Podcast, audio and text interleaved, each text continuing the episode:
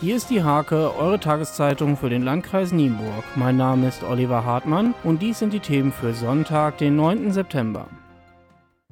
An vielen Orten im Landkreis Nienburg und der Nachbarschaft erwartet Besucher zum Tag des offenen Denkmals Programm für Jung und Alt. Dabei können sie Zeitreisen unternehmen, altes Handwerk kennenlernen und historische Gebäude besichtigen. Hendrik Schumacher ist der erste Veranstaltungskaufmann, den die Stadt Nienburg ausgebildet hat. Er erzählt von seinem Beruf und wirbt um weitere Bewerber. Ein kunterbundes Wochenende steht in Hoja bevor. Der Katharinenmarkt und der Herbstmarkt mit verkaufsoffenem Sonntag werden wieder zahlreiche Gäste in die Weserstadt locken. Bekannte Lieder aus Musicals werden im Nienburger Theater auf dem Hornwerk zu hören sein, wenn dort Best of Musical Star Night aufgeführt wird. Zum Sport.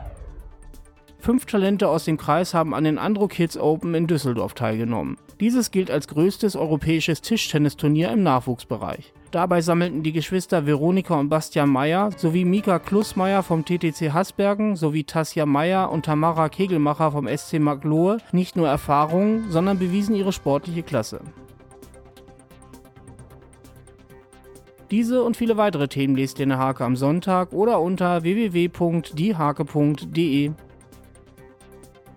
Diese Nachrichten sind urheberrechtlich geschützt und dürfen nur unter Quellenangabe die Hake weiterverbreitet werden.